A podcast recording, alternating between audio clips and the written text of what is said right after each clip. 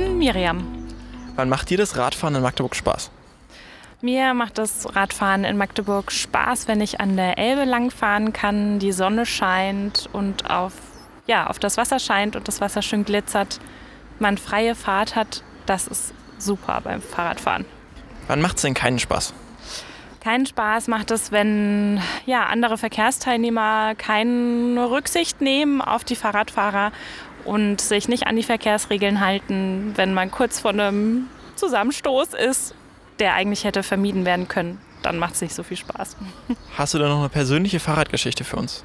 Ja, ich habe eine persönliche Fahrradgeschichte. Ich habe nämlich in meiner Jackentasche immer so schöne Fahrradkonfettis, weil wenn das Fahrradfahren mal keinen Spaß macht, ähm, möchte ich mich nicht ständig ärgern müssen, wenn mich Leute anmeckern äh, und zu Recht, also zu Unrecht anmeckern. Ähm, und dann werfe ich einfach die Konfettis, dann äh, habe ich gute Laune und ähm, ja, es geht irgendwie mit Leichtigkeit weiter.